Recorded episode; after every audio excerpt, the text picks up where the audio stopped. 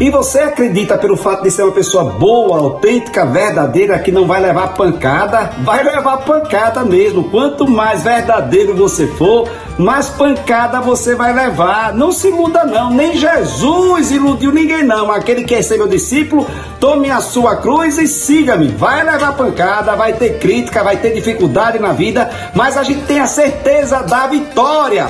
E não se iluda com os mentirosos, com os enrolões, com os falsos, porque aparentemente eles estão ganhando, mas no final, no final, no final de tudo, a verdade sempre vai aparecer. Essas pessoas não são felizes, não serão felizes e tudo na vida tem um preço. Tudo na vida tem um preço. As escolhas erradas lá na frente sempre vai aparecer e a escolha certa lá na frente sempre a vitória será certa. Então não fique tão angustiado, tão angustiado agora nessa ilusão, achando que não vai levar pancada. Vai, mas você suporta. A palavra é bem simples. Suporte, porque a vitória já é certa. Suporte que você vai aguentar. Suporte que você aguenta e tudo será solucionado. Só basta suportar com a verdade e não negocie os seus princípios, entendeu? Não negocie de jeito nenhum. Sou eu, Padre Arlindo. Bom dia, boa tarde, boa noite. Iludido achando que não vai levar pancada. É que vai levar, mas vai suportar e tudo será solucionado, entendeu? Oxô, oxô, menino.